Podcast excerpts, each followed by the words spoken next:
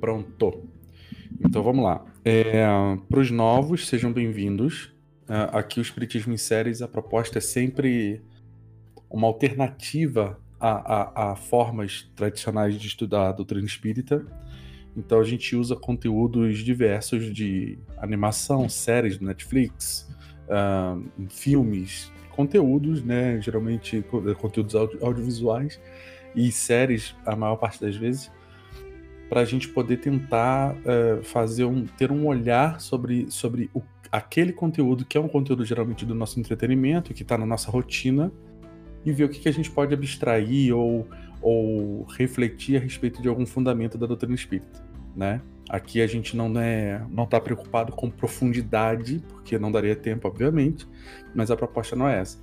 A proposta é aumentar o tempo em que a gente passa durante a semana pensando como espíritos, né? A doutrina espírita ela vai nos trazer que o elemento espiritual é, é, existe no universo e se manifesta no universo e que nós somos espíritos, ora encarnados, ora desencarnados. Então a gente precisa é, é, é, a ideia é que é estimular que nós passemos mais tempo pensando como espírito, né? E, é, e, e não tão preocupado com a parte do fenômeno espírita. Porque algumas pessoas já perguntaram: ah, vamos fazer é, o Espiritismo em série de Ghost, vamos fazer de, de Os Outros, vamos fazer de. É, é, são filmes onde, onde, ou séries onde, obviamente, há o fenômeno espiritual. Mas a ideia é que a gente estimule a gente sair um pouco disso e perceber que a doutrina espírita ela fala de vida, não fala só de fenômeno espiritual, fantasmas, né? influência espiritual, coisas desse tipo. Ela fala de vida fala de moral, fala de uma série de coisas, então a gente pode sim estar tá falando de vários aspectos de um filme qualquer, às vezes até um filme violento, um filme que, tem, que seja muito sensual, e ainda assim tirar dali fundamentos que, que nos amparem e nos conectem com os fundamentos da doutrina espírita. Então, uh, bem-vindo, Vitor. Então, a ideia aqui é essa. Então, a gente não traz uma programação, eu não sou professor aqui, eu sou só o cara que tem a chave da porta. então a ideia é que, que, a gente escolhe, a gente faz brincadeira, faz enquete, tem uma pesquisa que a gente manda no final do encontro ali para saber como é que foi para o pessoal poder dar dicas de próximas séries ou próximos filmes. Inclusive, acabou de sair uma nova, acho que meu pai já tinha me dado a dica também, mas eu vi ontem, é, não assisti ainda, que é do os, sei lá, do, do que de Baker Street. Parece ser interessante. Depois eu vou passar lá. Oi, Ito, boa noite. Então, então, tudo bem, Vitor, sem problema. Então a ideia aqui é que cada um assiste o conteúdo que foi escolhido para a semana e conecta com um ponto, porque né, é, não daria tempo de todo mundo poder falar se, se a gente pegasse todo, tudo que a gente percebeu. Conecta com um ponto que chamou mais atenção. Nesse um ponto que chamou mais atenção, tenta conectar com algum fundamento da doutrina. Né? De novo, não estamos preocupados com tanta profundidade porque a gente entende que fundamentos da doutrina espírita, Deus, existe Deus, é, é, a imortalidade da alma, a pluralidade das existências, a reencarnação, a pluralidade dos mundos e a comunicabilidade dos espíritos. Isso aqui já tem informação pra caramba pra gente trabalhar, né? A gente tem os aprofundamentos disso aqui, mas só nessa, nessa superfície a gente já tem muita coisa que deveria estar revolucionando a nossa vida. E esse é o exercício. Então cada um traz um conteúdo, fala, ah, me chamou mais atenção tal aspecto do filme e o que eu conecto com o fundamento é esse aqui que eu achei interessante e tal. Ou às vezes as pessoas podem não ter muita profundidade no conteúdo ou não, não conseguir fazer essa conexão e traz dúvidas sobre como que a doutrina se posiciona. Quando dá, a gente responde o grupo é, ou vai pesquisar, a gente vai tentando se conectar. Então é um, é um espaço bem livre. Não estamos preocupados com testes, notas ou provas. Estamos preocupados com o exercício da reflexão como espíritos, ok? Então, como a gente normalmente faz, ah, é, outra, outra introdução importante. Ah, Auriel, a gente não faz prece? Não. Neste grupo em específico, a gente é, é, trabalha com a hipótese de que a gente precisa criar um hábito onde eu não preciso fazer uma ruptura com a minha realidade diária, do meu, meu cotidiano, ou uma paralisação para fazer uma prece para falar desse tipo de tema, para refletir sobre a doutrina espírita. Então aqui a gente faz esse exercício. A gente não cria uma vamos orar para fazer uma diferença entre Uriel que estava antes de chegar aqui, e agora o Uriel, que está fazendo parte do grupo. Nós estamos sempre conectados com os amparadores, com, com a espiritualidade que está nos auxiliando, mas aqui a gente tem essa dinâmica e sempre como uma hipótese e como exercício. Não há nada de concreto, e eu acho que o grande barato desse trabalho, que é inclusive uma característica aqui do, do GEL, que é o, esse grupo espírita online é Jesus no Lar, é que a gente tem esse tipo de espaço de laboratório, ok? Então vamos lá. É, quem puder, eu vou pedir, eu vou pedir para Sara começar, porque ela, do que eu tenho aqui, do que eu tô vendo, por enquanto, que eu conheço, é a maior especialista no assunto dos estúdios Ghibli. Ó, oh, Samuca.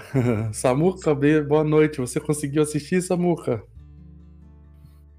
Ou eu não consegui assistir, gente. Não tem problema. A gente vai conversando aqui. Então vamos pedir para nossa especialista do Estúdio Ghibli começar a fazer a abertura hoje. Sara, por favor, fique à vontade.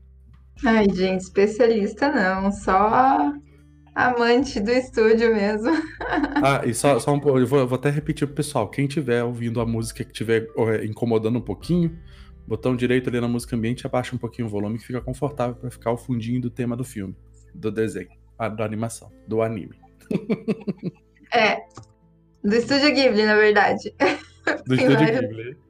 Tem vários eu já ia perguntar, tá todo mundo ouvindo essa música mesmo? Porque eu tô com a aba aqui no meu Google, assim, é, de música clássica, né? Aí eu tô assim, gente, o que, que, é isso? Será que tá passando? É, é, é, deixa eu fazer o. É, deixa eu fazer o, é, deixa eu fazer o disclaimer. Quando a gente tava no Zoom, o, o antes da gente vir pro Discord, o Espiritismo em Séries acontecia pelo Zoom.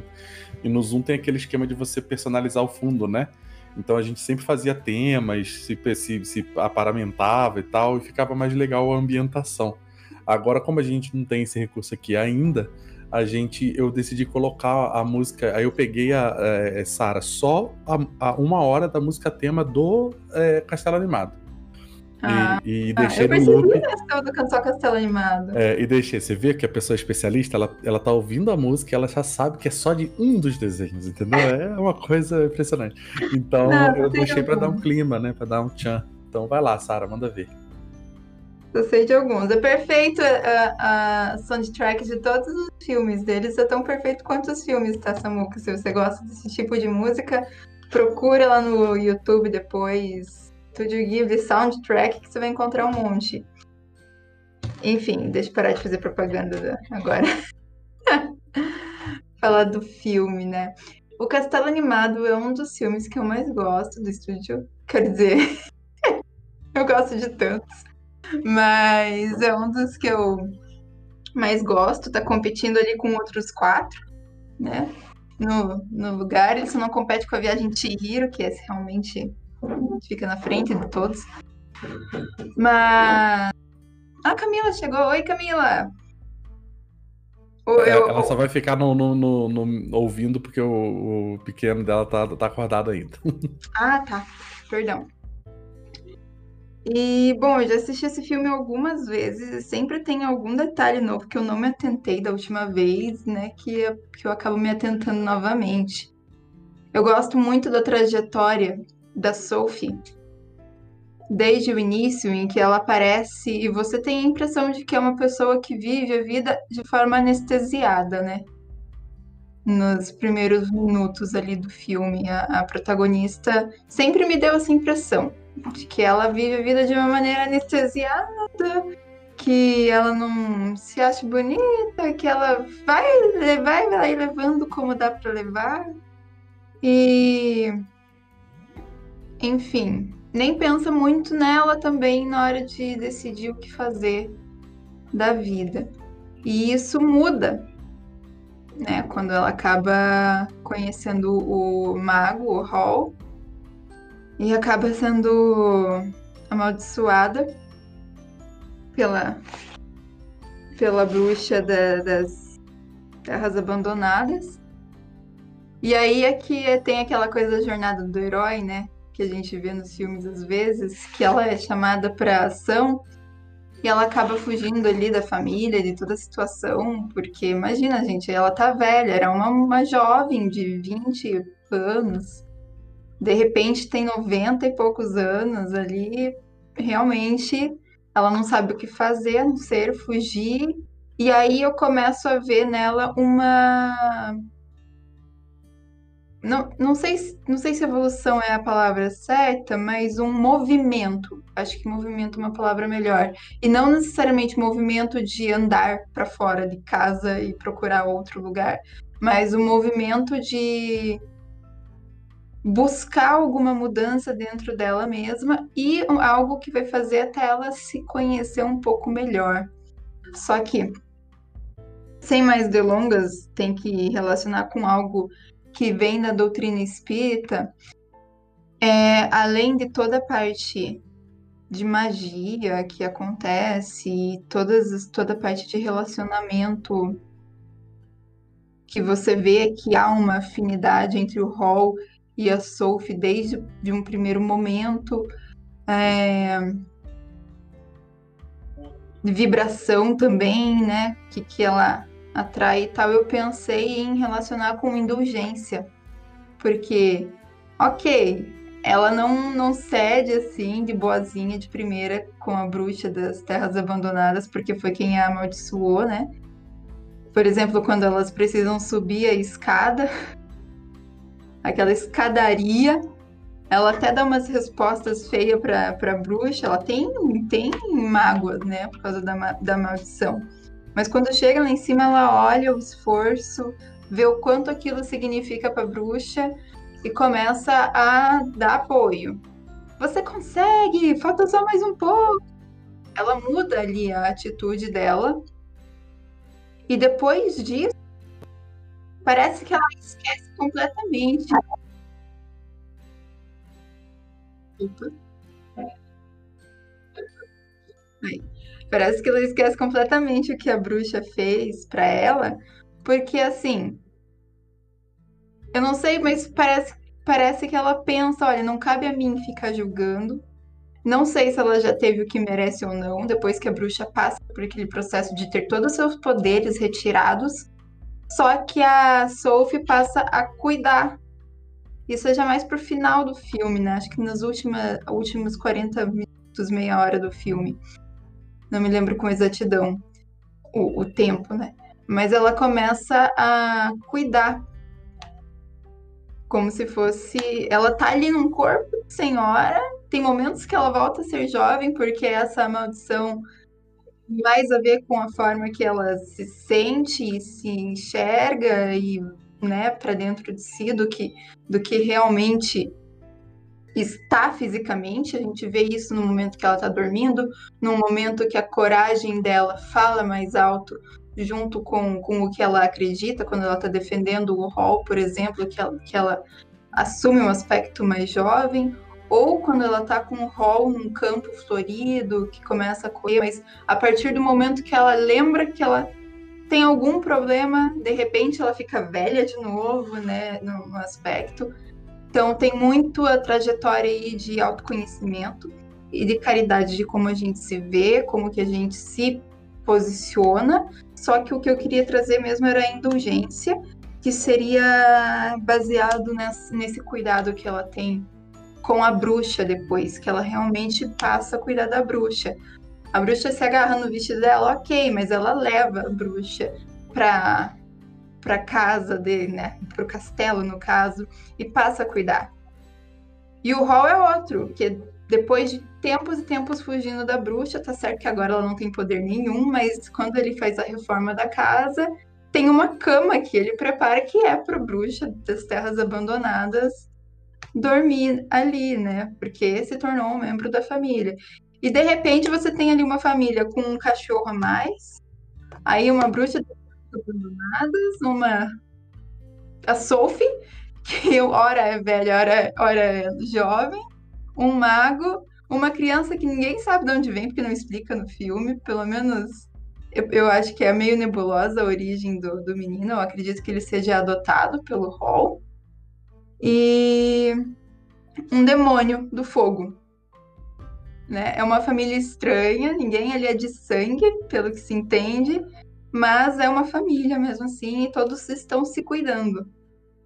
Então, então é essa parte de relacionamentos e principalmente de, de indulgências, de deixar para trás ali as mágoas da pessoa que não cabe a mim querer fazer com que ela pague ou etc. E é uma pessoa que está no momento mais necessitado do que eu e eu tenho condições de ajudá-la. Então é assim que eu vou agir, eu vou ajudá-la. É dessa forma que eu vi a postura né, da Sophie com a bruxa das terras abandonadas a partir do momento que a bruxa realmente não tem poder nenhum mais e tá numa situação difícil e que se daí ela for abandonada, sabe-se lá o que aconteceria com a bruxa, né? Então a Sophie ela nem pensa duas vezes. Não, não dá para ver que não, a gente vê que não tem certeza nos atos dela com e vamos, vamos combinar com a baita indulgência, né, cara? Porque é uma maldição desgramada, né, cara? Hum? Então, tipo, é pra ela pra perdoar e ajudar e se dispor a ajudar, realmente bota indulgência nisso. É, e ela vai se entendendo melhor por causa da maldição também, né? Então eu acho que o progresso de autoconhecimento e etc. da Sophie é, é, acontece muito rápido ali em pouco tempo. Talvez isso já estivesse adormecido dentro dela né? E uma das, das justamente quando ela fica jovem, porque aparece corajosa e tal, é quando esse isso que está adormecido acaba acordando ali por alguns minutos. É algo que ela não conhece das potencialidades dela. Então, é, tem esse lado de jornada de autoconhecimento também, pelo que eu vejo no, no filme, né? Bom, esse filme é lindo, tem 300 mil coisas pra gente aprender e debater ali no meio. Muito bom, muito bom. Show. Realmente foi, foi uma baita escolha. Eu confesso que pelo estilo, assim, eu tava torcendo pra Mononoke na enquete. Mas. porque também. Visual, também é perfeito, Mononoke. É. Vai ser pro próximo ciclo de animes. aí vai ter que zerar o estudo Ghibli. E aí. Ah, por favor. É, e aí. E, mas, mas eu realmente achei impressionante. É um, é um... E eu achei engraçado porque quando eu comecei a ver um monte de gente dentro do castelo, né, dentro da casa, eu fiquei pensando porque o, o, o nome do filme em inglês é On Moving Castle. É, o nome do Hal, né? Exatamente, é? Hal Moving Castle. Aí eu falei assim, de onde que eles tiraram o castelo animado? Será que eles acharam que agora que a casa tá cheia ficou mais animada? Porque realmente a casa vai vir tomando uma outra, outra proporção, outra vida, outra coisa que tava toda, toda ferrada e tal. E voa pensando... no final, né? Você vê que é, o castelo tá voando no final. É, então é bem interessante. Muito bom, Sara. Mas então, eu tiro ó, esse animado justamente de objeto animado. Isso, né? isso. Você é, vê o é, lápis é, um objeto inanimado. É mais comum. Mas se ele começar a dançar, ele é um objeto animado. É. Exato, tá felizão. Deixa eu ver quem que chegou aqui, ó. Deixa eu ver se eu consigo desabilitar o. Ó, eu não sei o nome de quem tá com o nick Peixe Mofado. Um ótimo nick, inclusive. Ó. Oi. Como, como, você, como você tá sem o microfone, sem um fone, tá vazando o retorno.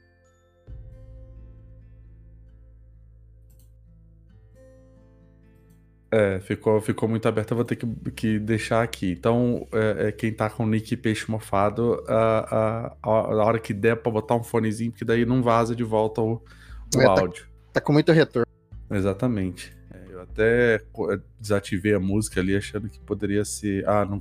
Saiu pra ver se consegue. Então vamos lá. Quem mais assistiu? Não precisa ser essa, essa, esse assistiu essa semana, pode ser. Assim, eu tô, e de novo, a, a pessoa tá comentando ali. Eu acho que nós estamos batendo recorde hoje de audiência. Obviamente que a gente tem dois bots dentro da sala, né? Então estão contando, mas hoje a sala tá cheia, tá muito legal ter a sala cheia. É, vamos lá, quem, quem mais viu o desenho? Ou nessa semana, ou já viu e, e tem um. Você chegou a ver, Eduardo? Eu já assisti com a Amanda, que é minha noiva. Ah, que massa. Então acho que vocês então vão ser a sequência aí. Vai você e depois vai a Amanda, ou Não, se quiser a Amanda primeiro. tem, tem, muito tempo que a gente assistiu. Hoje eu tô aqui novamente só pra. Só ah, pra... é? A Amanda também, então vai só acompanhar? Tem muito pouca coisa que eu me recordo, porque uhum. faz anos, na verdade, que nós assistimos. O mais recente do Estúdio Ghibli que nós chegamos a ver se não me salve a memória, foi é, Castelo no Céu, que é muito bom, muito lindo, muito lindo, que retrata muita coisa atual que nós estamos vivendo. Porém, do castelo animado, eu acho que um ponto que eu associo muito é a questão de você fazer o bem sem olhar quem, mesmo que você foi ferido pelaquela pessoa, você agir com altruísmo, você pensar com empatia, agir com um pouco mais de caridade. Então, não é porque alguém te fere que você vai ferir de novo. Você, igual a Cristo, você dá a outra face. Então, se alguém grita, você responde com mais calma. Se uma pessoa não entende, ao invés de você só perder a paciência, você respira, clica uma, duas, três vezes, se necessário, sem, sem deixar aquilo te fazer mal, né? É muito legal essa coisa da indulgência que a Sarah tinha falado também, né? Realmente é, é muito forte ali, né? É, é, essa representação de que, ainda que houvesse qualquer dificuldade, ela foi fazendo, ela foi resolvendo, foi ajudando, né? Muito legal, muito bom. Uh, vamos ver quem mais assistiu. Pai, você quer falar? Você assistiu? Oi. Manda ver aí. É, eu assisti hoje à tarde, né? Só um minutinho. Uhum. Um minutinho. É, é porque tem um alvoroçozinho. Uhum. É, então, é, o que, o que essa questão que a Sara levantou aí foi uma coisa que realmente chamou muita atenção, né?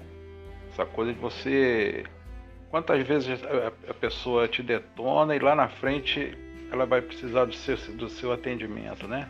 Isso acontece em família muito, inclusive. Às vezes tem a pessoa que não te trata mal, sei lá, por alguma razão e numa situação difícil ela. Vocês estão me ouvindo, gente? Sim. Estamos sim, estamos sim. Tá? Então, numa situação difícil, às vezes é justamente aquela pessoa que foi marginalizada ou maltratada é justamente quem vai cuidar, né? É, isso é uma coisa interessantíssima para a gente refletir. Uma outra coisa também que chamou a atenção foi quando a jovem ficou com um corpo de idosa, né? Ela por dentro ela continuava jovem. Isso é uma coisa interessante também. Porque tem uma diferença entre velho e idoso, né? Eu conheço muito velho de 30, 40 anos. Sacou? E conheço muito jovem de 60, 70 anos. E tem uma diferença legal nisso aí. Uma coisa pra gente refletir. É... Tem a coisa do amor que resolve, né? O amor que constrói, o amor que, que move. É, tem muito de Lembrou muito a coisa da criança ferida, né, que a psicologia traz. Teve muito. Cortou, pai. Alô. Caramba, o que, que houve? Agora, agora voltou. Deixa eu só dar uma diminuída aqui no som ambiente. Vocês querem que eu desligue? Aí, conclusão. É... E agora os caras muito doido, né? Um, um desenho muito doido. Eu não entendi o charuto, daquele charuto lá da, da coroa lá, né? A partir do momento que ela começou a fumar, todo mundo reclamando do cheiro, ela ficou legalzona, tranquila. A casa toda caindo em volta, ela falou assim, não, tá tudo bem, tá tudo tranquilo.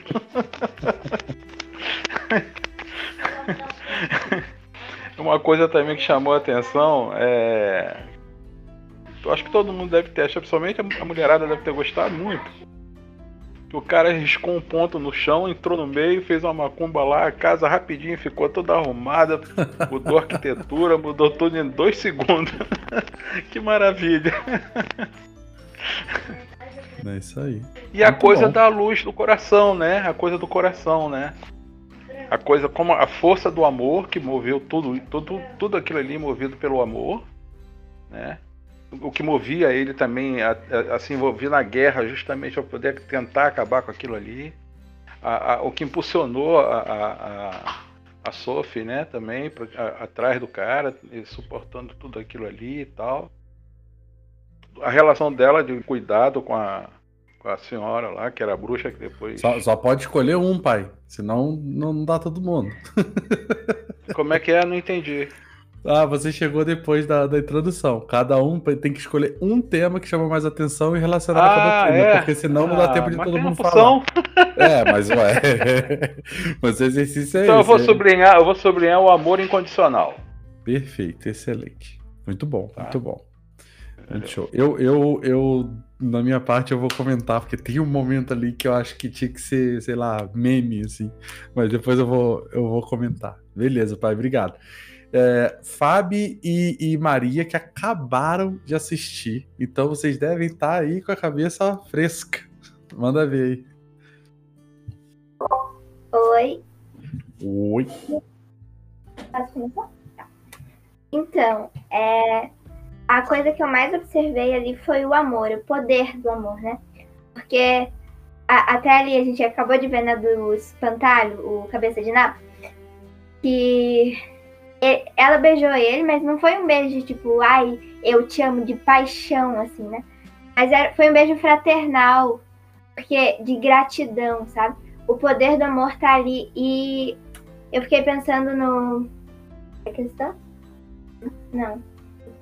Fora da caridade não há salvação. Eu não lembro agora o que questão. É, enfim. Fora da caridade não há, não há salvação. Porque ali a história toda ela não chegasse ali com todo aquele amor, com todo aquele. aquela. mesmo esse afeto dela, que ela fez o bem para as pessoas, não importa quem, quem era, né? Já falaram aí. Se ela não, não tivesse ali, ela não ia ter conseguido quebrar a própria maldição.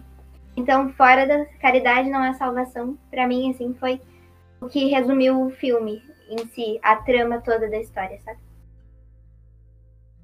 Posso?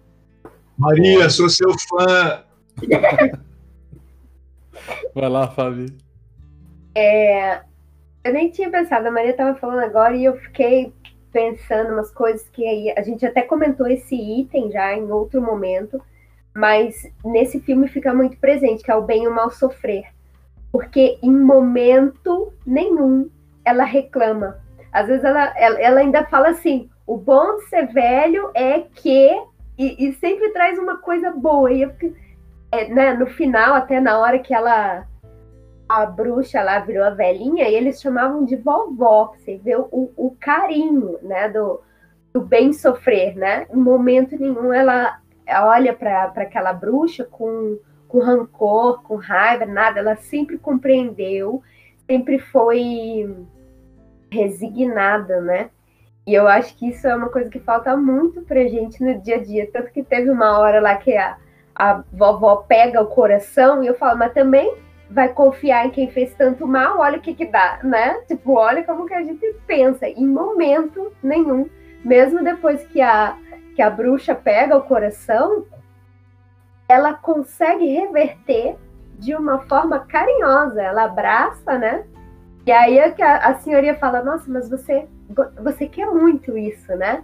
Então, é como a gente muitas vezes na vida acaba querendo rebater, né? E, e conseguir as coisas de uma forma, não que não seja justo, né? Buscar essa justiça de uma forma agressiva às vezes. Então, é, por mais que a nossa motivação ela seja digna, a gente erra na forma, né? E, é, e no filme, assim, ela mostra o tempo todo a forma correta, né? É, ela traz mesmo na, na vivência dela, ela dá o exemplo de Cristo, né? E que age em todos os momentos de uma forma coerente, com amor, com resignação, nunca ataca o outro para conseguir o que é o correto, né? Para conseguir justiça entrega isso para a justiça, sei lá, no filme não se fala de Deus, mas para a justiça do universo, né? E aí, como outras pessoas já falaram, como o amor vai resolvendo todas as questões. Tanto que no final a Maria falou: Meu Deus, que castelo lindo, né? Então, até isso refletiu no ambiente deles, né? Ah, e como ela também, além de ser daquele jeito, de não, né? Ela influenciou os outros a, a não ficarem lá falando mal da velhinha e tal. Então, ela mexeu com todo, tudo, tudo. A psicosfera ali mudou completamente depois que ela chegou no lugar, né? O interessante ali também, que eu, que eu fiquei observando, é a questão da essência. e como ela, a Sophie, a Sophie consegue, através desses exemplos dela, né, que é mostrando a essência dela, transformar todo o ambiente, né, atingir a essência de cada um.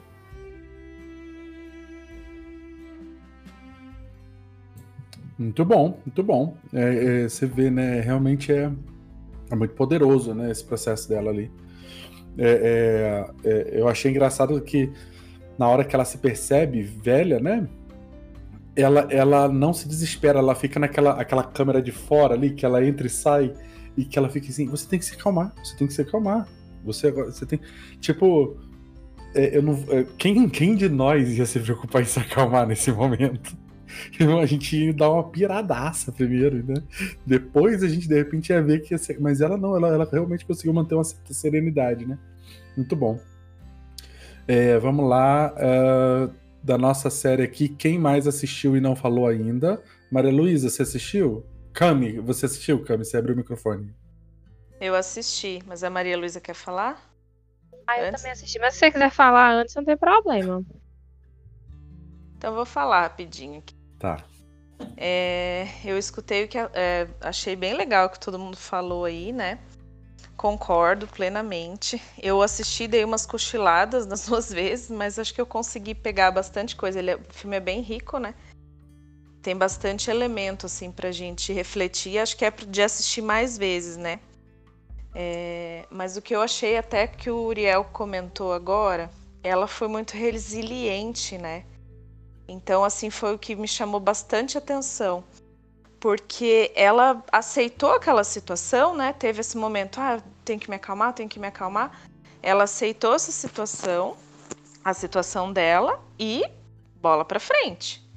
Né? Então ela foi parar num lugar diferente, né? E não teve assim um conflito. Ah, o que, que eu faço aqui? Ela se fez útil né? Ela conseguiu conquistar quem estava ali e a cada momento assim que mudava, né, a situação, onde ela estava, ela conseguia é, agir de uma maneira assim, né, aceitando aquilo. Então foi, achei muito interessante isso, né?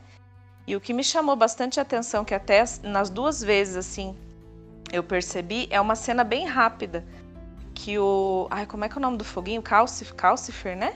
Calcifer. Isso. É. Isso. Ele, ele, ele tá fazendo o castelo andar e aí ela sobe a escada correndo e aí ela volta e fala assim para ele: é, Ah, é você que tá fazendo isso?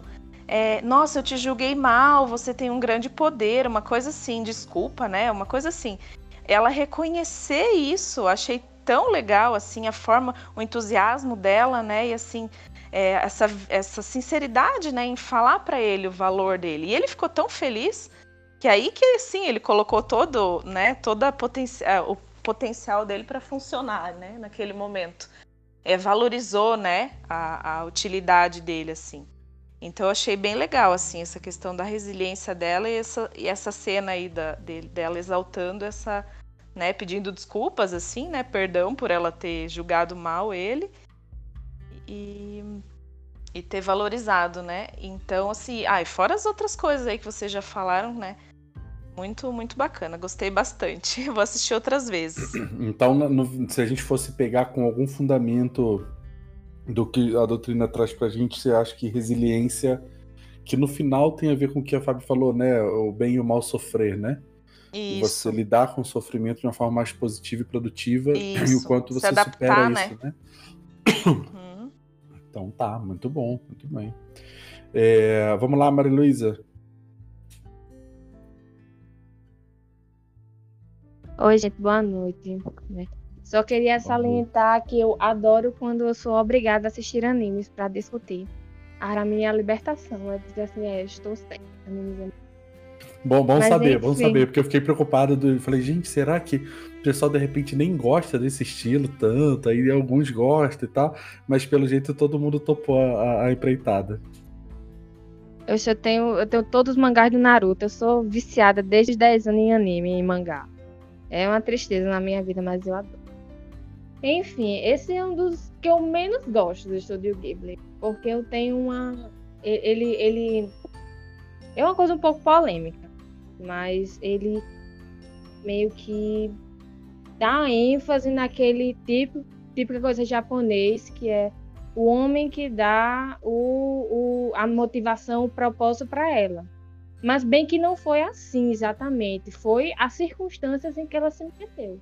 Porque a coisa que mais salientou para mim é o autoconhecimento que ela teve. Por mais que seja de trás para frente, né, da velhice para a juventude. Né? Porque até no início da, da saga, ela era uma pessoa sem luz, uma pessoa opaca, ninguém via ela, ela, ela, ela era invisível na sociedade. Sendo que, aquela coisa, Deus escreve certo por linhas tortas. Ela nunca na vida dela ia imaginar que ela iria ser amaldiçoada e que por conta disso ela ia ter toda uma saga de autoconhecimento, né, de, de busca por, por um propósito que ele acabou dando a ela de cuidar de toda aquela situação do menino, da senhora, né, que é a, bruxa, do castelo. Né, tem várias coisas que ela mostra, né, a humildade. Ela vai mostrar também que quando eu não me lembro quem falou, né, mas que a idade traz a sagacidade, a inteligência. Ela não falou que o foguinho, eu acho, né? Não falou que o foguinho era forte e tal, porque ela queria é, dizer que ele era isso, mas sim para ele fazer o que ela quer, querendo ou não, um tipo, entre aspas, de manipulação. Para ela chegar no ponto que ela queria. Por mais que seja, obviamente, com bondade, né? Para ajudar a todos. Acho que é mais ou menos isso que eu entendi dela. E, e eu preciso pudesse... falar depois. Calma aí, calma aí. Se, se, Maria Luísa, se tivesse um tema assim que você é, é, percebe com a doutrina espírita, você escolheria o quê? Reforma íntima. É o conhecimento reforma íntima. É, para mim é, são similares. Show, show de bola. Fala aí, Sara. Sara já quer, já quer. Eu tenho que defender. Eu tenho que defender. Não, eu tenho que defender porque o, esse filme em específico do Castelo Animado, ele não é baseado totalmente ou criado da, da cultura japonesa. Ele é inspirado num livro que foi escrito por uma, uma mulher britânica. E essa essência da história, até onde eu sei, é bem fiel ao livro. Eu não li ainda porque estou esperando a pré-venda em maio. Nossa, mas que observação interessante, é. Interessante. É. Então, assim, muitos dos filmes do, do Estúdio Ghibli, eles trazem o viés japonês, mas esse é um dos filmes que foge um pouquinho disso, que a história ela acontece, você vê que não parece ser ambientação japonesa onde ela é, acontece, Mas de uma né? forma ou de outra, essa, essa crítica, essa crítica que a Maria está fazendo, que eu acho super legítima, de que a, a mulher, enquanto ela se encontra, mas ainda numa posição da, de uma mulher socialmente aceita, né, digamos assim. Então ele, ele, ele, ele usa uma espécie de estereótipo ali, ainda que todo o enredo passe por isso e a gente compreenda tudo, ele tem um, um, uma representação ali de, um, de, um, de uma mulher se movimentando a partir de, de é, é, personagens masculinos, né? Não é isso, Maria Luísa? É. Mas, é, não, Mas eu entendo isso pra realidade de outros filmes, só que eu tenho que defender o Ghibli nisso, porque o Ghibli tem muitas personagens femininas que o são Ghibli, fortes. É, Mononoke é uma delas. Seja a Mononoke, seja é. Shihiro, de diversas idades, seja é. a Kiki do serviço de entregas da, da Kiki, seja a Pony do, do Ponyo, que é uma menininha também. Na verdade, ela vira uma menina, ela era um místico do mar antes. Seja tem mais filme, peraí. Não, né? Não, não Seja no ar, é Mas rapidinho, peraí. É. Seja no mundo dos gatos olha, também. Deixa a réplica, a réplica agora pra Maria Luísa. Peraí, que tem, tem mais filme que você tem personagens femininas que são fortes. O Lapo tá no o castelo no, no ar, que a, que a moça tinha dito. Você tem dois personagens protagonistas e um deles é feminina, uma menina. Né? Então, lógico, tem histórias que tem masculinos também, né, personagens tem a tradição de ser feminina. As personagens são muito fortes, são muito sagazes. Ok, e isso é o ponto. Né? Eu concordo plenamente. No entanto, exatamente neste filme, neste filme, né, no, é, no Castelo Animado, eu também assisti os outros, mas nesse, a personagem principal, ela encontra um propósito. O que motiva ela, né? É encontrar esse rapaz e desse rapaz, desse amor dela, ela conseguiu outros e outros e outros propósitos. Os outros filmes, eu acho que as protagonistas pensam muito mais por elas mesmas. Elas são as gatinhas do amor próprio e essa seguiu, na minha opinião, é uma opinião, é o achismo. Ela seguiu o modelo japonês. Sim. Mas, é, eu, acho mas eu, eu, acho que tem é que essa... eu, tive, eu tive que defender porque, como você, você tinha dito, né, que era ah, o japonês, não sei o que. Eu falei, ok, pode até ser, mas esse caso não é válido. Esse específico, né? Inspirado numa questão japonesa. Mas ele mas tem uma pegada mais romântica mesmo. Se a gente for parar é, pra ver, em é torno de toda a estrutura tem essa coisa mais romântica. Mas tem tudo a ver. Mas acho muito legal essa observação, porque eu acho, acho válido, né? A gente tá, tá atento a isso, né? Eu acho muito legal. Muito bom. Vamos ver aqui o que o Vitor comentou. Ó. O Vitor, como não está sem microfone, ele botou: a minha contribuição para o debate é quanto à representação do amor pela natureza. Muito bom. Em vários momentos, a Sophie se sente em paz ao ar livre e tudo mais, e como isso é importante para ela seguir em frente. Também tem um contraste com as máquinas e os aviões de guerra e como isso tira a paz de todo mundo. As cenas do filme ajudam muito porque as paisagens são maravilhosas, né? E realmente, mas mostra como o amor à natureza é importante para ela a, a, realmente tem tudo a ver. Os momentos em que ela consegue encontrar a paz ali do aquele processo todo, arrumou tudo, não sei o que, ela, putz, vai lá e vai uma paradinha na graminha lá, senta na beira do lago e, e suspira, né? Realmente é. E as horas que ela vê a paisagem do alto, né? Enquanto o castelo está se movimentando. Então é, é, muito legal, muito legal mesmo. Vamos lá. Azuma, você, por favor. A, a gente achou que a Camila tinha se mudado um pouquinho, entendeu? Aí, você quer comentar alguma coisa, Zuma? Você assistiu? Acabei de chegar porque acabou a aula só agora. Aguentava mais. E veio aqui dar um alô pra galera. Ô Camila, você de barba não fica bem, não, viu, Camila? Por quê? É isso aí, Ito. Da onde, da onde você tirou isso, senhorito? Gente, senhorito. olha, eu já tinha assistido esse filme fazia tempo, né? E aí fui assistir de novo agora para para relembrar hoje, né? Aproveitar que hoje tinha era ponto facultativo, não sei do que, mas era. Nossa, aqui, né? A Camila não trabalhou hoje, mas eu trabalhei em casa, né? Do lar. E aí, só que assim, né? Eu tive que assistir três vezes, né? Porque eu dormia toda hora.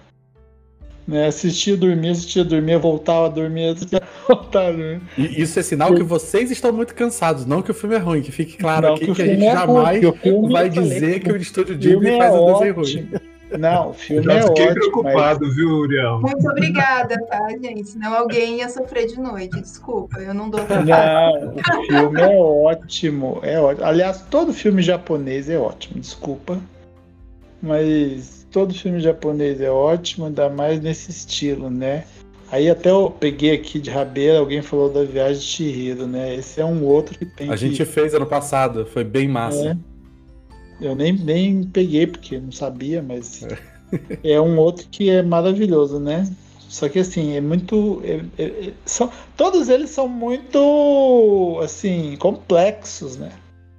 Eu, eu, eu vejo isso. É uma viagem assim, total. Né? Queria muito total, trocar uma ideia a... com os caras que escrevem, assim, sentar e falar, vamos trocar é... ideia aqui, só vamos conversar, vamos conversar a vida e como é que é, porque deve ser muito É, é porque assim, às vezes eu tenho grande dificuldade de tentar analisar essas coisas, sabe? Eu prefiro só curtir, curtir o momento, curtir a, a viagem astral ali, do que tentar imaginar o que seria ou como é que é ou como é que deixa de ser.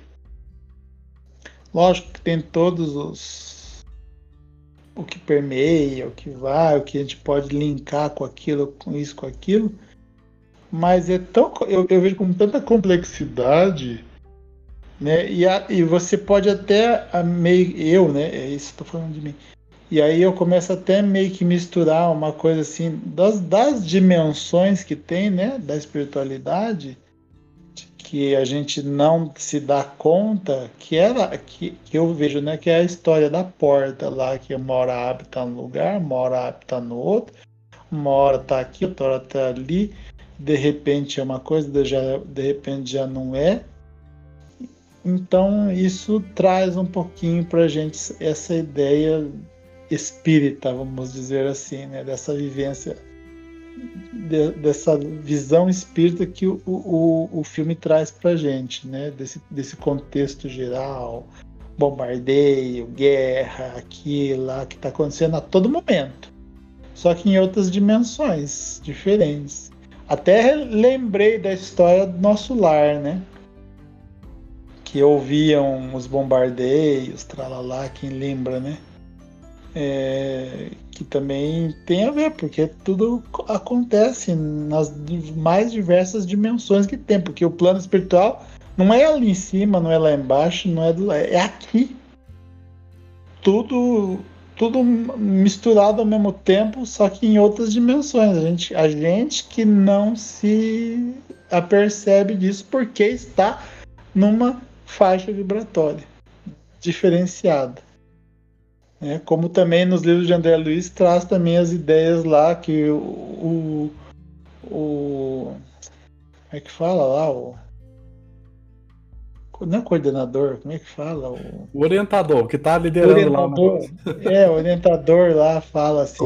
É, é, um deles, né? Mas quando eles citam assim, é, ele não, eles, eles não podem nos ver porque eles estão em outra faixa vibratória e não sei o que, e tralalá. É a mesma coisa. É o tempo todo, né? Uhum. É. Mas o filme é lindíssimo, é maravilhoso, é, é japonês, japonês faz uma coisas maravilhosas. Arrebenta, Japão arrebenta. É, é, arrebenta, né? Então é, é, é, super legal. Muito bom, é muito isso. obrigado, Azuma, por estar aqui conosco depois de, de, de um dia intenso de trabalho para vocês aí, todo mundo nesse, nesse esforço. É legal demais poder ter cada um trazer.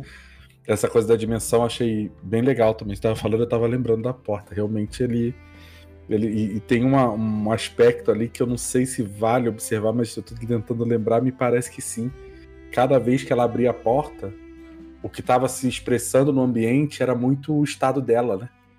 Então, quando ela, ah, vou fazer as comprinhas para fazer o almoço, né? Então, aí era um lugar, tinha um mar, tinha um peixeiro, tinha a feira, tinha não sei o que.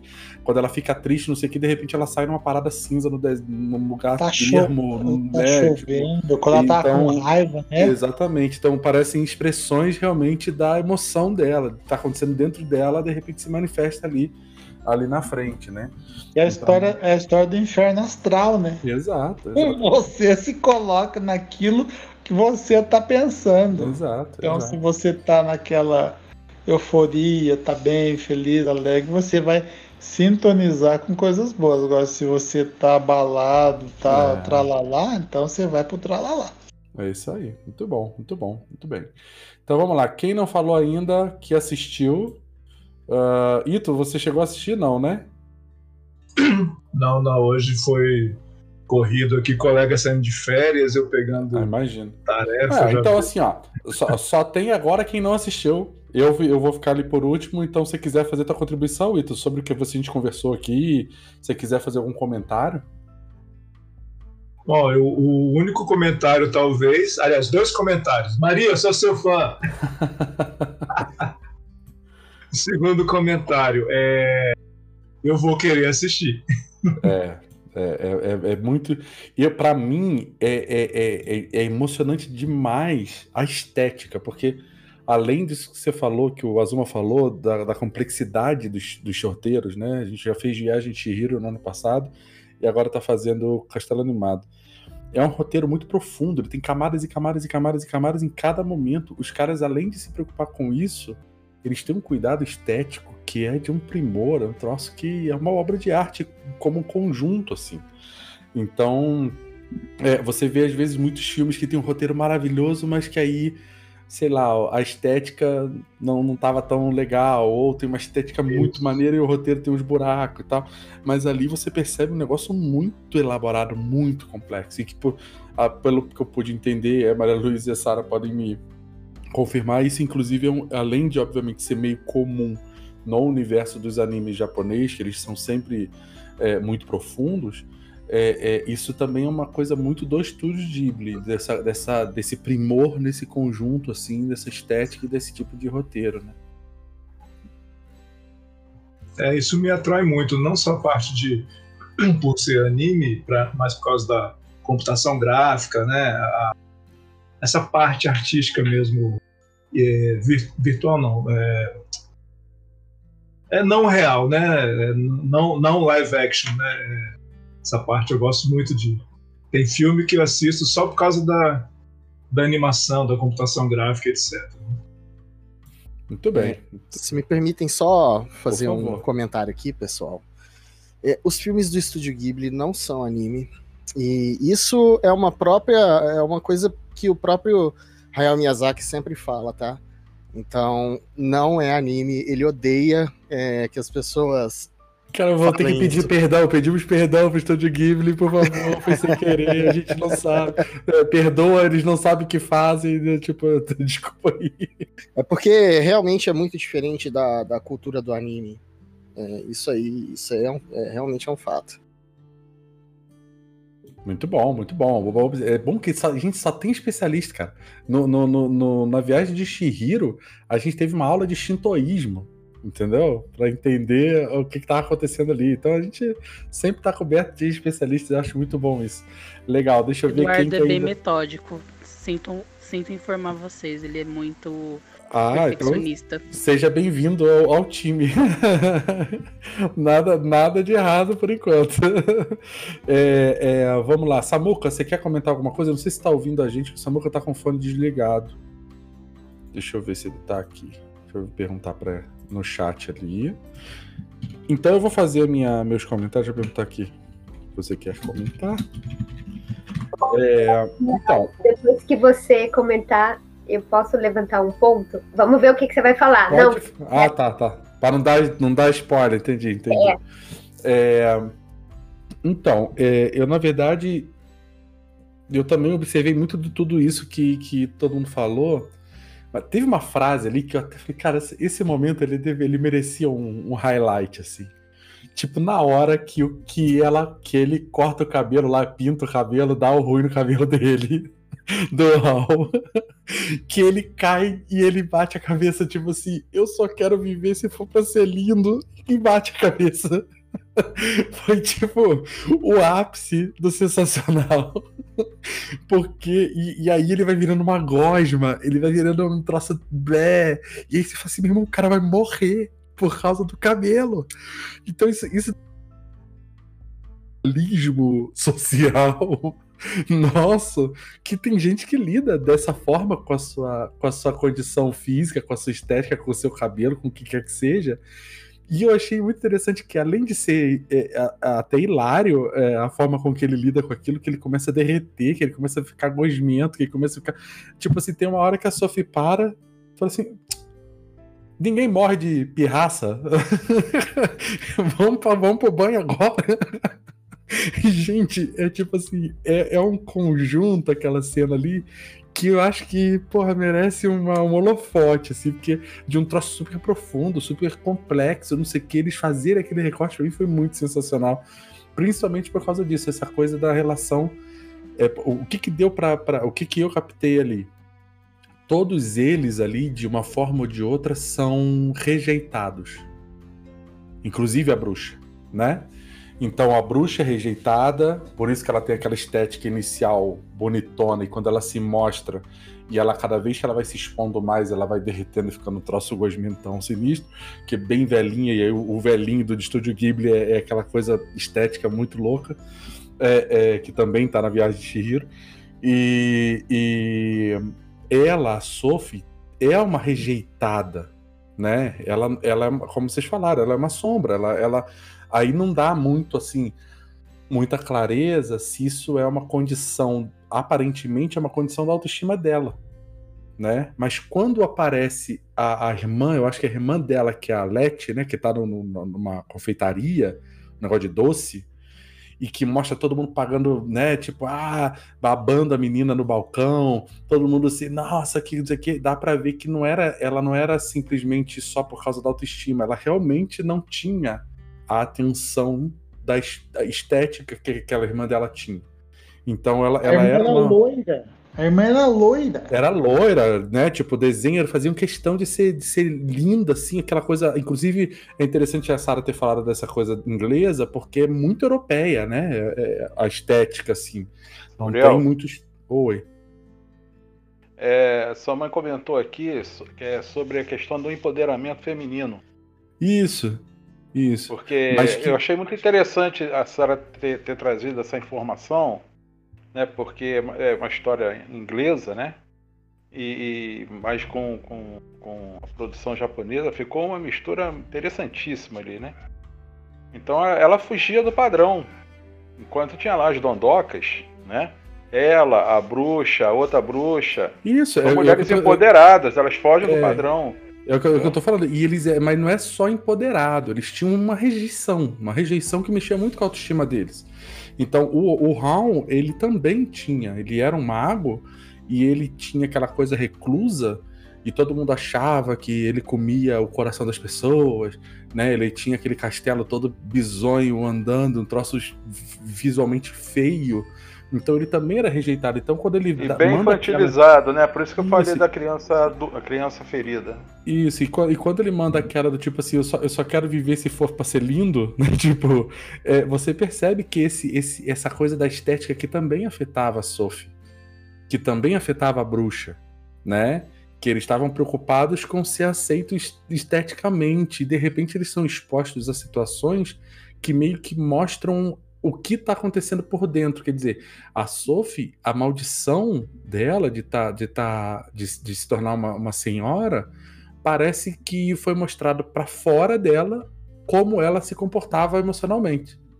Então ela tinha um comportamento né, recluso, pouco, pouco movimento, né, se destacava pouco, atuava pouco. Então é aquela coisa da limitação do idoso né, que circula pouco, circula pelo gueto, vai pelo cantinho, não sai com as...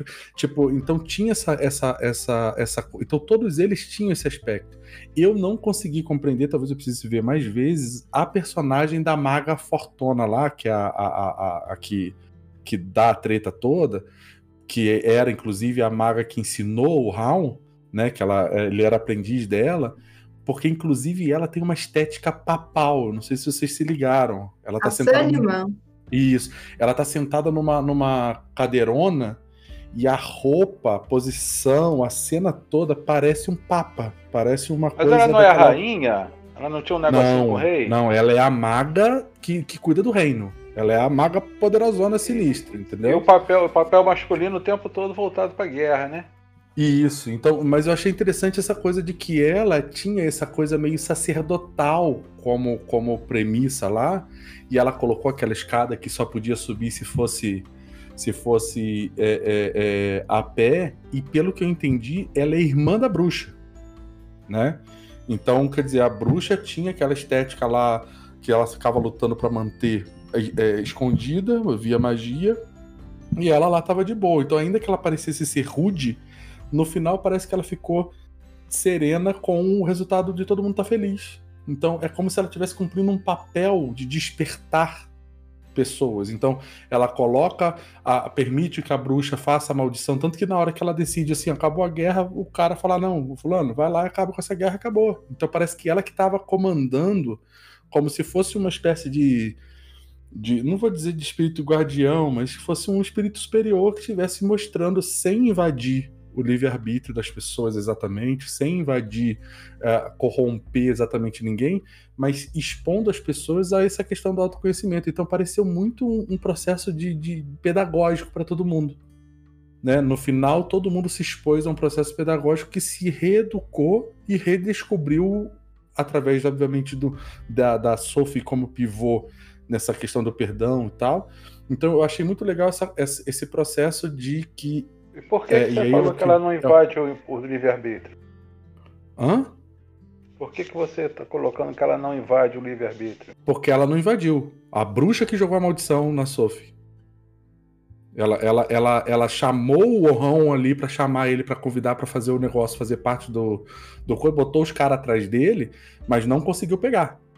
Então, tipo assim, ela, ela não tomou posse de ninguém no processo. Entendeu? Mas parecia que ela estava meio que consciente de tudo que estava acontecendo. Uma bruxa, não sei se a gente pode falar isso, Uriel. Porque ela coloca a bruxa numa situação que ela não tinha mais como sair. Mas a, é, eu entendi, mas, mas eu digo assim. É. Ela, ela expõe a, a realidade de cada vida ali digamos assim. Então, tá bom, vamos, vou trocar. Talvez não seja uma questão de livre-arbítrio, tem razão. Mas ela fez um papel de expor a pessoa à realidade da vida dela né? Talvez tenha realmente ultrapassado esse limite do livre-arbítrio, né? Mas, mas é, houve um processo que foi positivo no final das contas, do ponto de vista de compreensão e de avanço para todo mundo. E quando a Sophie vai amadurecendo e vai conseguindo despertar para essa para esse protagonismo da própria vida, ela vai voltando à idade que ela deveria ter. E eu achei interessante que o cabelo dela nunca voltou a ser preto, né? Então parece que ela, é, ela, ela, ela andou no tempo, na maturidade, e ela não volta mais para aquela posição de onde ela estava.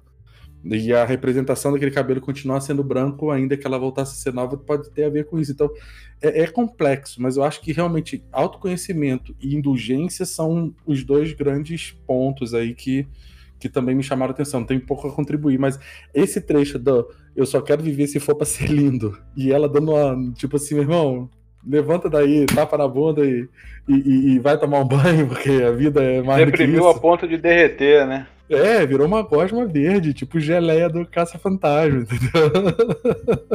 então, então é tipo, e aí o, o, menino todo, eu achei, a pessoa perguntou, ah, não sei de onde que é aquele menino. A minha sensação é que aquele menino era tipo o padawan dele, sabe? Tipo, todo mago, ele é um aprendiz do, do, do Jedi e que vai ter que ter um padawan para passar para frente. Então aquele moleque ali devia ser pode o padawan crer, dele. Pode crer. Entendeu? Tipo, é ele é meio aprendiz. Tanto que o moleque fazia o negócio da, de botar uma barba sinistra ali, era magia. Ele tava usando uma, um poderzinho ali pra botar aquela barba de, de, de, de duende ali, entendeu? Então, então é isso. Gente, chegou a Tainá. Oi, Tainá. Boa noite. Você tá ouvindo a gente? Vamos ver se, se tá ouvindo. Oi, boa noite. Oi, Tainá. Tudo Oi. bem? Tudo sim, com vocês. Tudo bem. Você assistiu o Castelo Animado? Já, já sim. É, então, você quer, quer fazer a contribuição aqui? É assim, ó, todo mundo fala tranquilamente, a ideia é pegar um tema que você tem achado mais legal do, do desenho e ver se você consegue conectar com algum fundamento, mesmo que superficialmente, da doutrina espírita. O que, que você acha de, de contribuir aí um pouco? Só que eu não lembro um pouco, não. Mas nem, nem um pedacinho, assim, fala, caramba, tem aquela vez que a Sophie, sei lá, pegou a bengala do, do, do cabeça de nabo lá. não, não. Então tá. Mas seja bem-vinda e sempre que quiser, seja bem-vindo para participar. Hoje a sala está especialmente cheia. É, então, Fábio, você falou que você queria comentar alguma coisa. Queria, mas a Maria queria falar sobre a feiticeira é, antes. É, é só porque agora que o Uriel, eu não sei se eu entendi errado ou se foi só uma interpretação da minha cabeça, tá? Plot porque, twist. É, porque eu vi a feiticeira de uma maneira completamente diferente, tipo, ao oposto. Porque eu vi que no final, para mim, eu entendi que ela não ficou, tipo, feliz. Que ela ficou conformada. Porque foi o seguinte: é, quando, tipo, o amor venceu, sabe? Mas porque é o seguinte: aconteceu lá que o príncipe estava voltando. Concordo Eles quebraram a maldição do príncipe. Oi? Ulisses, concordo. É, então, eles quebraram a maldição do príncipe e o príncipe estava voltando. E por isso acabou a guerra.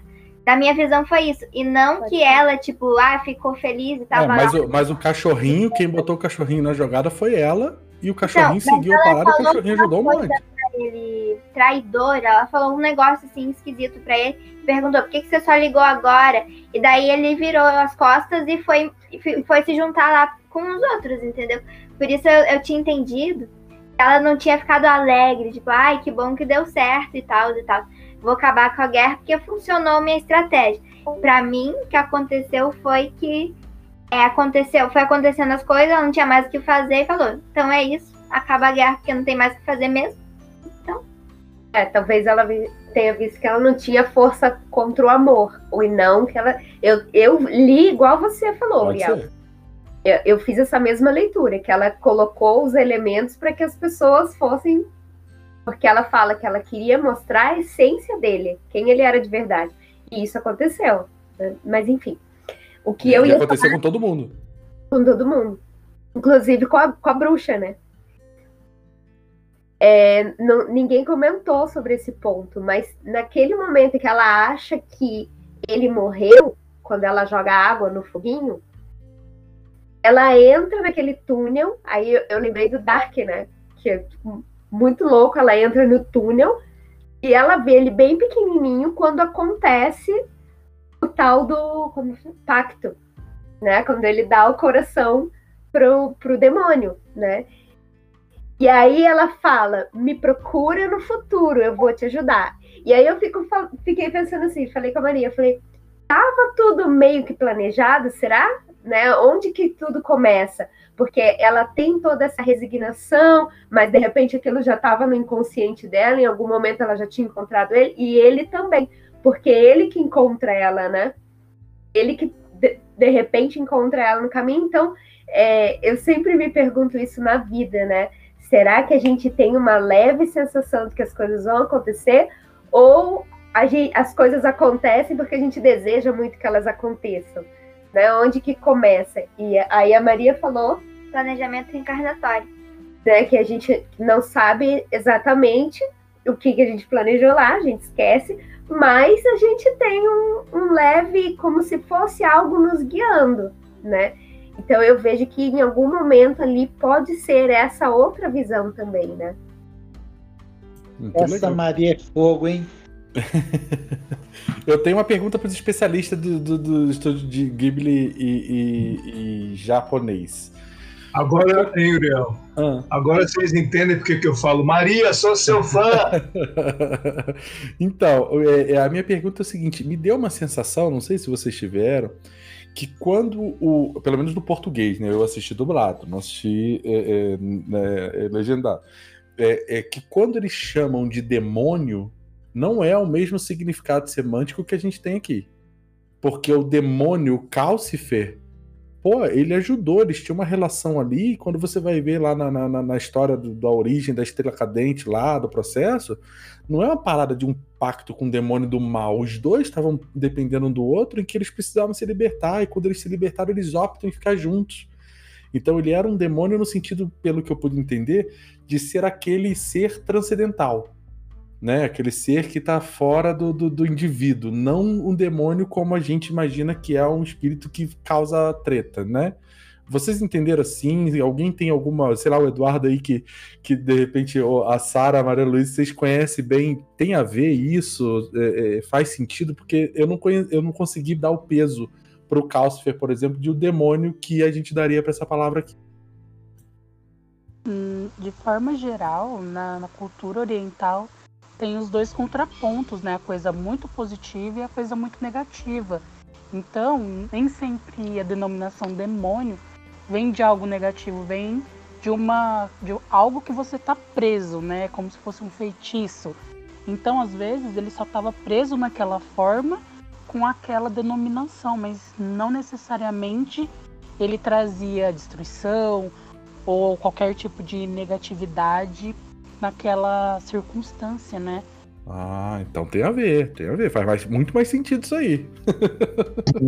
Me surgiu agora um negócio, porque eu tô é, em um grande estudo da mediunidade, né? Tô estudando, tipo, é, viciadamente, loucamente, estudando mediunidade, né? E esse dia eu tava estudando mediunidade de cura, né? E aí esse negócio, eu não assisti o filme, então se eu falar alguma besteira, me corrija, mas é porque veio na minha cabeça é, o, falando aí sobre alguma ajuda que esse demônio possa ter dado, né?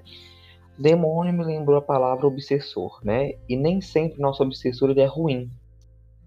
É, e aí, é, o que que acontece? É, por exemplo, aí sobre a mediunidade de cura, onde é que vai entrar ela? Nós encarnados a temos, alguns, e os desencarnados, alguns também têm, acho que todos, não sei. É, alguns também têm. E os obsessores também têm. E aí o que, que eles podem fazer? Ele está lá numa cama, tá tipo passando mal, quase morrendo. Aí ele pode te dar tipo um passe, tipo alguma magnetização para você se recuperar, para que ele continue o serviço dele enquanto você é encarnado. Existe essa possibilidade. Então, essa palavra demônio aí me lembrou disso, sabe? Seria um relacionamento obrigatório, não exatamente um problema de, de, de, maldade que eu quero causar mal pro outro, né? Tipo assim, é. nós estamos vinculados nessa existência por algum motivo em que a gente agora vai ter que dar uma caminhada junto por um tempo, ou por, sei lá, é, Exatamente. Eu vou, vou lembrar de Inuyasha. Inuyasha, ele vai ser. É um anime que ele faz justamente o que a gente vai falar de yokai. Eu não sei se o pessoal vai concordar comigo, mas existe o demônio, demônios ruins são yokais, ou minto, Asuma, são os demônios realmente maus, e tem os yokais, que são os espíritos, né? Tem Asuma, eu não lembro. Ai, minha gente, olha, esse negócio de nome comigo é péssimo na minha carreira, viu? Asuma, Azuma sobrenome As, é o ah, mulher, dele. Mulher, mas eu não sei o nome direito, não. Olha, não, eu, olha, eu só sei os é nomes assim, que o povo me diz em inglês, porque o japonês é peça na minha carreira. Mas tem até, olha, eu posso até escrever, porque eu não, não, não sei dizer. Mas tem um anime. Opa, Malu, você caiu aí. Fala de novo. É que sempre na hora que vai explicar, parece que as coisas. É impressionante. É, eu vou dizer o seguinte, pum, aí cai. Aí, é sempre no, no momento de aí, frase específico. Parece que é de aí propósito. Aí eu cai. Aí eu cai. Aí eu cai. Foi Tadinho. um yokai que fez isso. É, Acho deixa eu ver, Maria Luísa. Cadê? Acho que foi a Zuma que interrompeu aí. Tá mudo. Seu áudio ficou mudo. Então, enquanto ela tá voltando ali, é, é, o que que, o que que a gente traz para o Uriel. Ah, agora é só, tradu... é, é só tradu... Não, isso sou eu, não. É? Quer dizer, é a Sara, não é a Maria Luísa. É... é só tradução mesmo, pelo que eu entendo, porque existem tantos seres sobrenaturais com diferentes denominações que não são necessariamente ruins ou bons na cultura japonesa. Eu não sou exímia conhecedora, não, só que baseando em outras produções japonesas, seja filme, novela, série, uh, alguns animes, desenhos, jogos de videogame, é, já ficou claro que não tem a mesma conotação. Tem outros que aparecem demônios, tem alguns que aparecem seres chamados de goblins na tradução, né? E é bem distante da nossa concepção ocidental e a denominação não fala, não necessariamente remete a, a, a digamos assim, as virtudes do ser, se ele exatamente. não é uma questão moral, né? Exa isso, Por exemplo, isso, pode também ser yokai e um ser folclórico, como um saci pra gente. Realmente é, é uma coisa bem da cultura deles. Muito bom, muito bom. Você vê, sempre aprendendo. Sempre que é anime. Ah, não pode falar que é anime. Sempre que é uma animação produzida por japoneses, a gente tem muito a aprender. Falei certo agora, Eduardo. Por favor, não, me diz aí, é, cara. Perdão, é porque assim, é, na verdade foi até muito arrogante que eu falei aquela hora. Imagina, desculpa aí. É porque na visão do, do Hayao Miyazaki, que é o diretor desse filme, que dirigiu muitos outros filmes do estúdio Ghibli, é, ele, ele tem um pouco desse. Isso aí que a gente chama de gatekeeping, né? É, é até uma coisa meio puri, de purismo, meio de arrogância. Mas é porque a arte do cara é muito diferente do que, que é. é o anime, entendeu? Mas Eu tô ligado. É uma, é, uma, é uma forma de preservar a, é. a, a, assinatura dele, né? Isso, isso. Porque tecnicamente você pode falar que é, mas só que na visão. Não, nem todo é. anime é japonês, necessariamente, então. É, né? Entendi. E, e, eu vou te dizer que é, é difícil mesmo. É, eu, por exemplo, outro dia eu assisti. Porque esse mundo de anime é, não, não, nunca foi da minha praia, né? Eu fui aprender aqui com o grupo porque a galera começou a pedir, eu comecei a assistir também. E daí eu fui assistir a, a indicação do Marcelo, que é aquele. Ai, gente. O, o One Punch Man né? Do, do, cara que é o mais forte dos eterno. heróis. Esse é eterno, que nem cara, Dragon Muito bom. E, aí, e daí eu fui assistir os, os três Godzilla. Que são. Que aí eu acho que ali a estética fica bem nítida que é anime, né? Se eu me corrija se estiver errado. Mas não tem nada de, de, arrogante, não, Eduardo. Ele é muito legal quando a gente, quando cada um pode trazer essas informações, porque enriquece muito. A gente brinca aqui, mas é porque é, é, é, eu me sentia estranho, porque não é a mesma coisa. Você assiste o Godzilla lá, assiste o One Punch Man e assiste Estúdio Ghibli, Ghibli, não, não é a mesma coisa. É, é nítido, e né? geralmente o anime que todo mundo costuma normalmente falar é aqueles que tem aquelas expressões que mudam de uma pessoa normal para uma coisa igual quando você leva um susto, é aqueles olhos gigantes, uhum. aquela boca que vai parar no é, chão. É, tudo muito exagerado, é coisas, muita é, ação. exatamente. Então, esse seria o entre aspas, o anime comum, né? Uhum. Essa coisa bem. É, o One Punch Man eu acho que tem né? as expressões do, dos, dos. Principalmente não só dos heróis, mas os monstros lá. no Deus próprio Naruto tem, né? As expressões quando o Naruto se assusta com alguma coisa, ou ele é pego fazendo alguma coisa. No One Piece, Death Note. Então tudo é muito exagerado. Já Nossa. o Miyazaki ele não usa isso em momento algum, ele usa as expressões mais é... as fisionomias mais humanas possíveis. É né? tudo muito sutil, muito artístico, e muito meio calmo. Exatamente, essa coisa artística eu acho muito impressionante porque tem cenas ali que, que dá, é como eu falei no início, daria um quadro lindo na parede. Você botar cara. Paisagem, ele usa muita pa, muito paisagem. aqui do notebook que muda o tempo todo em Estúdio Ghibli na maior Nossa, parte. É, é sensacional. Eu acho que o filme né? Um dos filmes que ele mais retrata a coisa humana que foge da categoria, entre aspas, né, categoria anime, é Vidas ao Vento, né, que retrata um casal que está passando por uma doença da moça e, e ele mostra como que uma pessoa normal definha, como a, a, vida da pessoa vai passando ao longo dos anos, né? Então, Vidas ao Vento é uma boa representação de como ele tenta ser fiel a um ser humano normal, sem ter todas aquelas expressões extremamente escrachadas, né? Que é comum num desenho. Legal, legal. Nossa, mas não, não mas é subjetivo, viu, gente? É toda uma questão de jogo, é tudo subjetivo. Todo mundo não, é livre para gostar daquilo que, que gostar é, mais. Eu fui aprender, eu fui aprender sobre gatekeeping recentemente. Eu não, não conhecia esse termo e aí eu falei, e começou a rolar, sei lá, na minha timeline alguma coisa sobre isso, alguma treta que deu de algum. Eu não, eu não lembro se foi do universo anime que deu uma treta recentemente.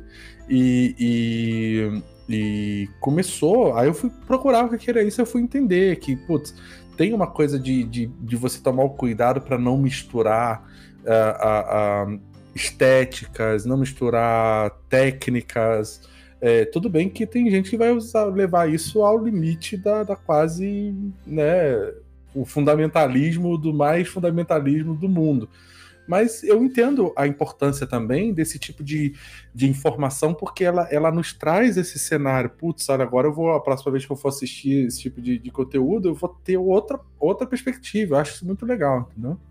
Então, tem uma característica bem marcante no filme dele, nos filmes dele, né? Que até esqueci, tem um nome até, não sei, o pessoal aí que entende mais, que é quando ele do nada, de repente, ele mostra uma paisagem. Mas do nada.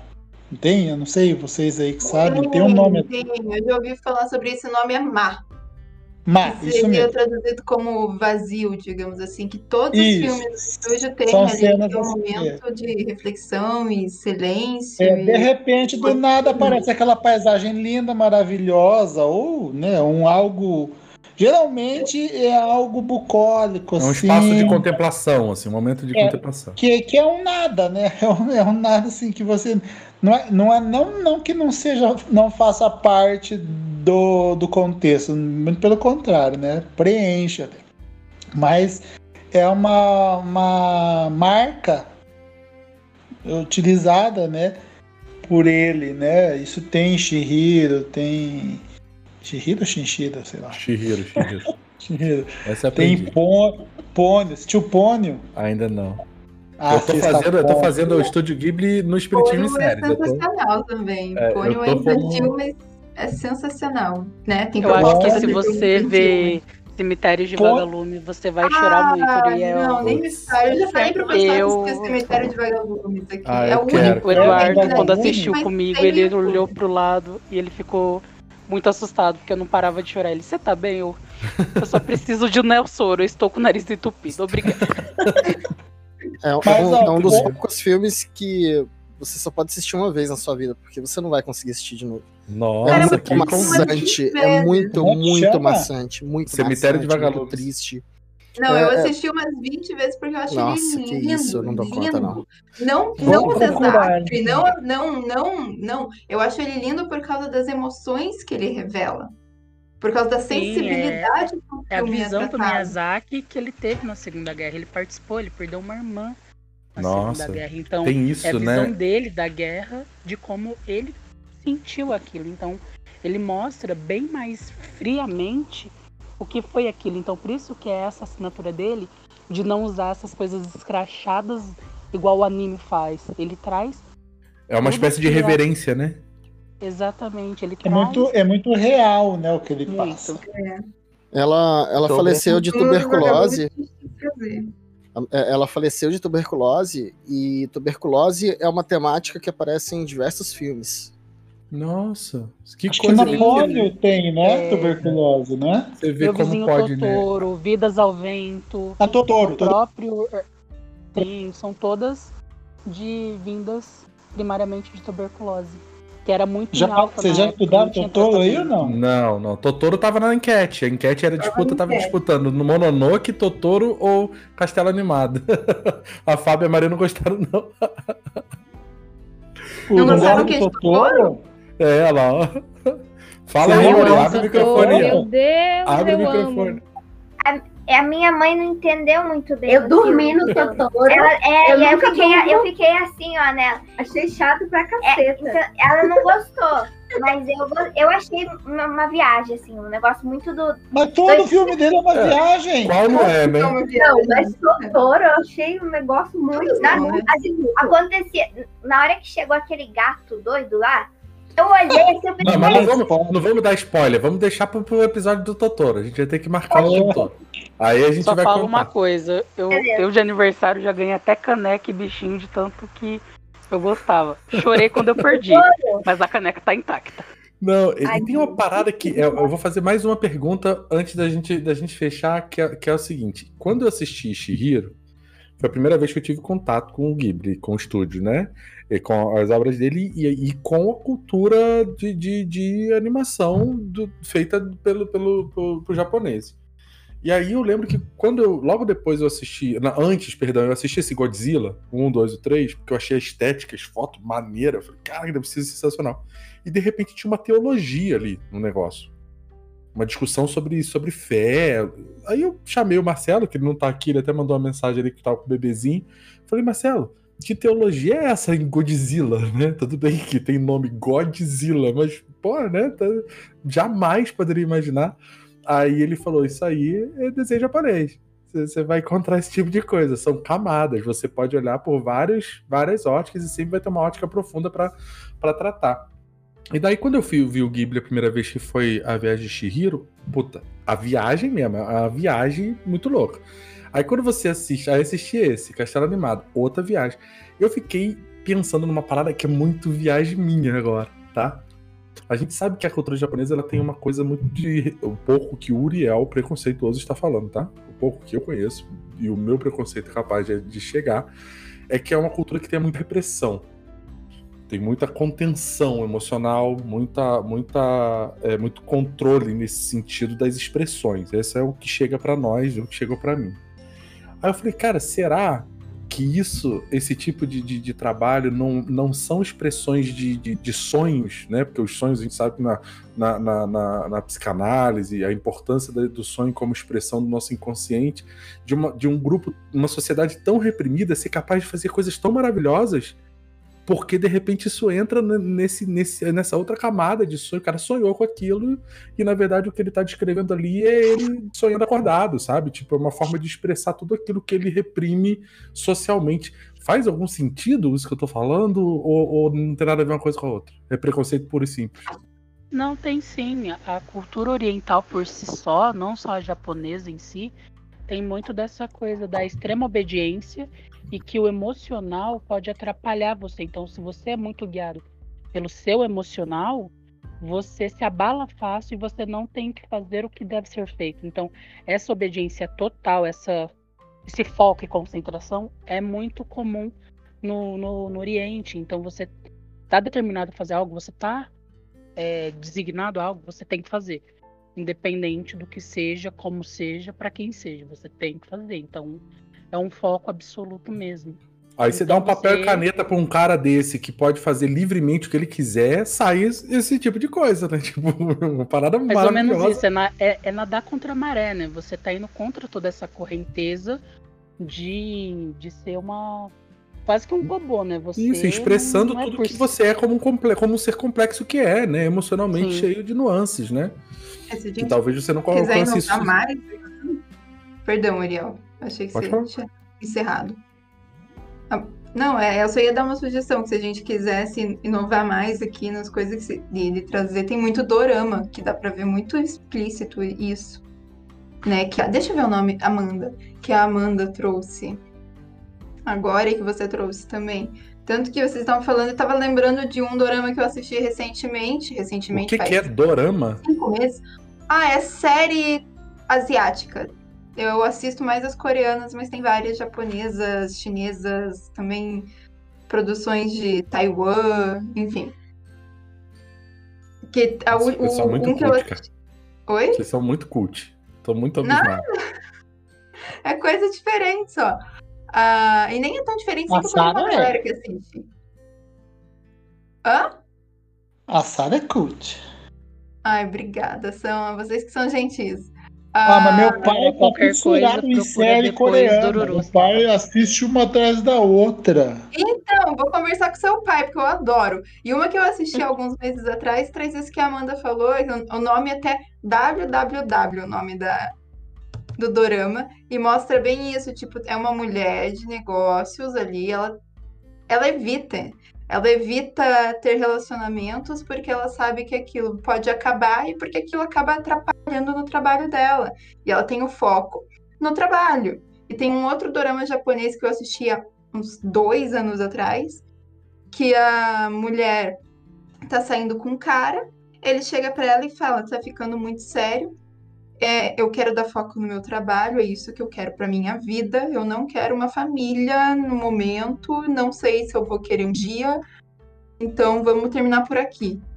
E eles se davam bem, então tem. tem foi para não atrapalhar mesmo, né?